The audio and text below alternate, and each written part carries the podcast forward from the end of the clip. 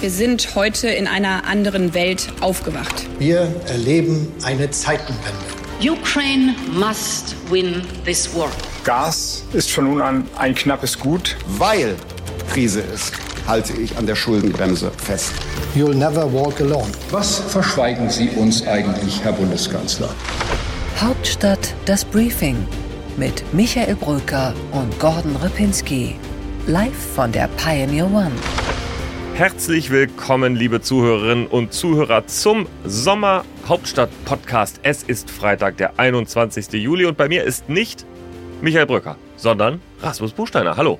Ja, grüß dich, Gordon. Und wir sind mitten im Sommerloch, Rasmus, oder wie empfindest du das gerade? Diese Woche ist das Sommerloch nach meiner Messung, nach meiner Wahrnehmung losgegangen, glaube ich. Und äh, ich weiß nicht, da gab es so verschiedene Punkte, wie das bei dir war, wann du das so das Gefühl hattest, aber es gab schon die ersten Berichterstattungen, wo man ganz klar sagen musste, da muss jetzt der Stempel Sommerloch drauf. Andererseits muss man sagen, es sind wirklich wichtige Debatten, die in Deutschland gerade diskutiert werden. Es geht darum, ob man Nutella mit oder ohne Butter drunter essen kann. Die Außenministerin hat ein klares Statement hierzu gemacht. Also eigentlich ist Schokocreme ja ganz ungesund, aber wenn, dann natürlich mit Butter richtig ungesund. Und Rasmus, es ist nicht bei diesem Statement geblieben, sondern es wurde eine wirkliche politische Kontroverse draus. Mehrere Politikerinnen und Politiker haben sich geäußert und ich bin schockiert. Das muss ich dir einmal sagen. Ich bin schockiert darüber, dass der neue Generalsekretär der CDU, Carsten Linnemann, keinerlei Schokoladen- oder Nuss-Nougat-Creme auf seinen Brötchen isst. Das ist für mich nicht volksnah, das ist kein Generalsekretär, das ist keine Volkspartei. Gut, das ist jetzt deine Interpretation, deine Lesart dieser ganzen Geschichte. Für mich zählt jetzt vor allem mal, äh, hier ist ein Wesensmerkmal der Sommerloch-Geschichte erfüllt. Äh, wenn man eine Typologie macht, dann gehört der Nachdreher ganz klassisch dazu und das ist den Kollegen von der Bild-Zeitung gelungen, äh, sage ich jetzt mal, äh, Politikerstimmen der ersten Reihe, der zweiten Reihe zusammenzutragen und die Nutella-Reaktionen dann einzuholen.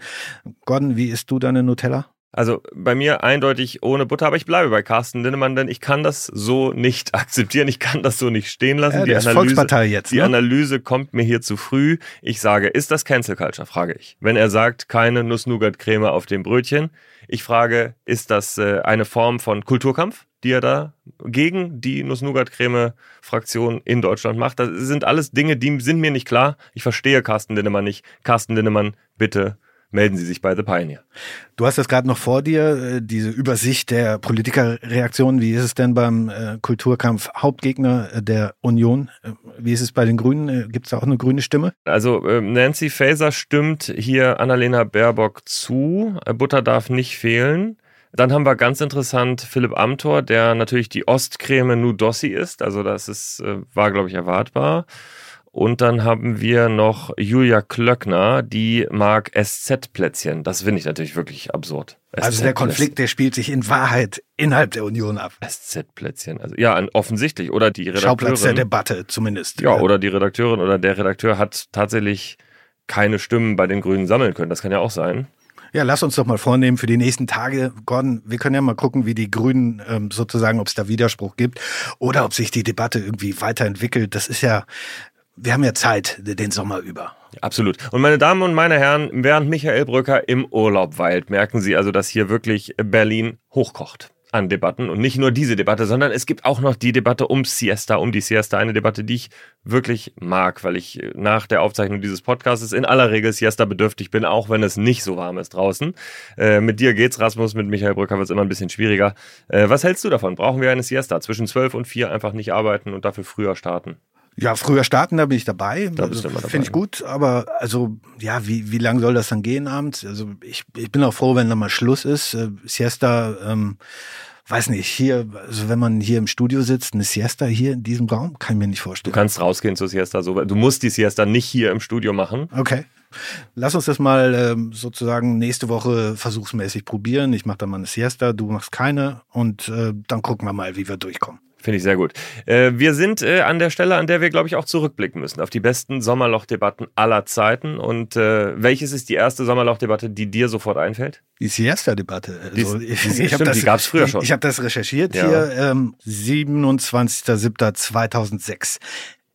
Ex SPD-Generalsekretär Klaus-Uwe Benneter. Der sagt, man muss in Deutschland einführen eine Siesta zwischen 12 und 16 Uhr. Auch wir in Mitteleuropa müssen uns langfristig auf ein Klima wie in Südeuropa einstellen. Das war der O-Ton damals und ähm, ja, so eine gute ähm, Zwischenablage, ein gutes äh, Gedächtnis ist für einen Journalisten was. Und jetzt ist die Debatte wieder da. Also Recyceln von Debatten, das funktioniert im Sommerloch besonders gut. Ein echtes Sommermärchen. Klaus-Uwe Benneter aus dem Jahre 2006. Aber die eigentliche Sommerlochdebatte, die, die alle Sommerlochdebatten geschlagen hat, die man immer noch findet, wenn man bei Google Mallorca eingibt. Das ist die Debatte nach dem 17. Bundesland. Ja, 1993, äh, also wir haben jetzt 30 Jahre. 2023. Wir feiern diesen Sommer also drei Jahrzehnte Mallorca-Debatte und äh, wie die damals zustande gekommen ist, das würde ich gerne mal wissen. Also ist eine CSU-Idee gewesen. Die Bild hat das an die Öffentlichkeit gebracht und äh, immer wieder in den Archiven taucht diese Debatte auf und äh, sie hat nicht an Aktualität verloren. Ja, und der Abgeordnete, der die Debatte hervorgebracht hat, das war der CSU-Bundestagsabgeordnete Dionys Jobst. Und äh, der hat nicht wirklich politisch ernsthaft gefordert, dass man äh, Mallorca zu einem deutschen Bundesland machen sollte. Aber er sagte, und jetzt lesen wir das Zitat auch nochmal einmal vor, jetzt strömen die Deutschen wieder ins Ausland. Eigentlich sollte man ja für die schönen Urlaubsgebiete nur in unserem eigenen Land verstärkt werben. Aber Mallorca ist ja schon nahezu zu einer Insel mit deutschen Einwohnern geworden. Deshalb müsste die Bundesregierung eigentlich mit Spanien in Verhandlungen treten und sich um den käuflichen Erwerb dieser Insel bemühen. Es war eigentlich ein Scherz, aber er wurde bitterernst aufgenommen, beziehungsweise er wurde dann eben zu einer wunderbaren Sommerlochdebatte ausgeschlachtet äh, und äh, dann nahmen die Dinge ihren Lauf. Ja, jetzt haben wir ein Problem, Gordon. Ich habe gerade nochmal nachgeschaut. Dieser Abgeordnete von der CSU, der ist nicht mehr am Leben. Äh, es gibt keinen Zeitzeugen mehr oder direkt nicht mehr.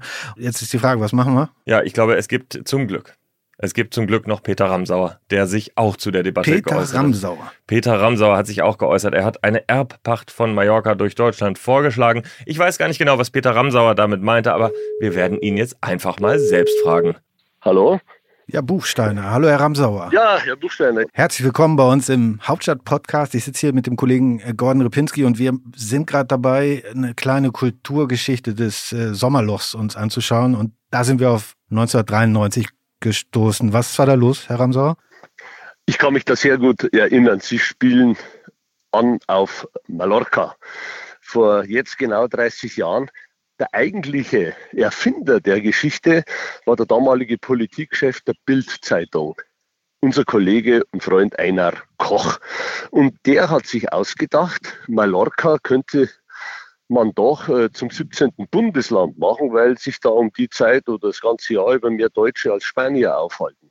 Und dann rief er den Kollegen Dionys Jobst an und unabhängig davon mich in meiner ersten Legislaturperiode. Und beide, Dionys Jobst und ich, haben gesagt, ach, Herr Koch, das ist aber echt eine lustige Idee fürs Sommerloch. Nächsten Tag stand es in der Bildzeitung.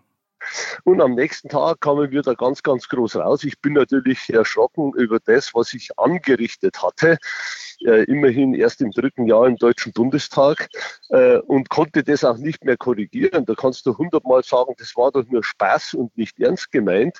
Aber wenn die Zahnpasta aus der Tube draußen ist, bringst du sie nicht mehr zurück in die Tube. Aber Herr Ramsauer, ich glaube, wir müssen die Frage nochmal ernsthaft diskutieren. 30 Jahre später, was glauben Sie? Muss Mallorca 17. Bundesland Deutschlands werden?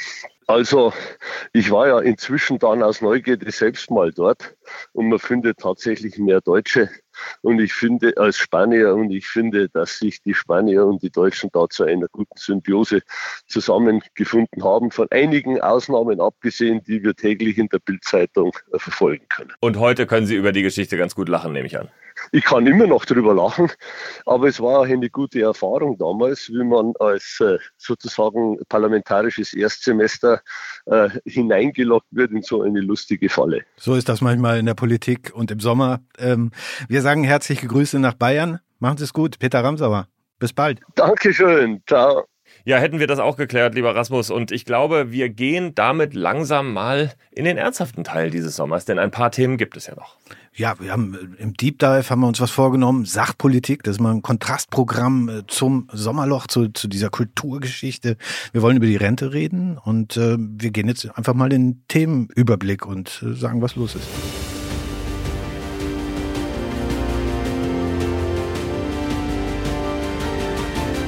Unsere weiteren Themen heute. Im Deep Dive diskutieren wir das Rentenpaket 2 der Bundesregierung und die Vorschläge zur privaten Altersvorsorge. Im Interview der Woche spreche ich zu diesem Thema mit Florian Tonka von der FDP. Ich würde jetzt mal sagen, dem Altersvorsorge-Staatssekretär aus dem Bundesfinanzministerium von Christian Lindner. Bei What's Left geht es auch um ein Finanzthema, aber eben auch um ein Bauthema. Clara Geiwitz hat ein Problem mit den zu wenigen gebauten Wohnungen in Deutschland, aber sie hat einen Plan und darüber sprechen wir bei What's Left. What's Right diese Woche mit der Union, die Stammgast ist vor dem Bundesverfassungsgericht in Karlsruhe mittlerweile. Das bei What's Right. In unserer Rubrik Einsatz zu dem kürzesten Interview der Berliner Republik spreche ich mit Christiane Hoffmann, der stellvertretenden Regierungssprecherin. In What's Next geht es bei uns um die Pläne von Bundestagspräsidentin Bärbel Baas für Bürgerräte bis hierhin und nicht weiter, liebe Zuhörerinnen und Zuhörer. Es sei denn, Sie sind Pioneer oder Sie wollen es werden. Dann gibt es diesen gesamten Podcast mit allen Themen, mit dem Interview, mit unseren Rubriken und noch viele Produkte aus der Pioneer-Familie mehr. Den Pioneer Briefing Podcast am Morgen, den achten Tag mit Aleph Doan oder Feld und Haukap oder natürlich das World Briefing, unsere Analysen, Artikel und die Business Class von Gabor Steingart. Wir haben ein super Angebot im Moment, 3 Euro für drei Monate. Probieren Sie es einfach aus. Unser Qualitätsjournalismus, hoffentlich gefällt er Ihnen. Wir glauben, dass es so ist und wir freuen uns, wenn Sie bei uns bleiben. join.thepioneer.de, das ist unsere Adresse. Kommen Sie zu uns, schauen Sie sich mal um und werden Sie Pioneer. Hauptstadt das Briefing mit Michael Brücker und Gordon Ripinski. Live von der Pioneer One.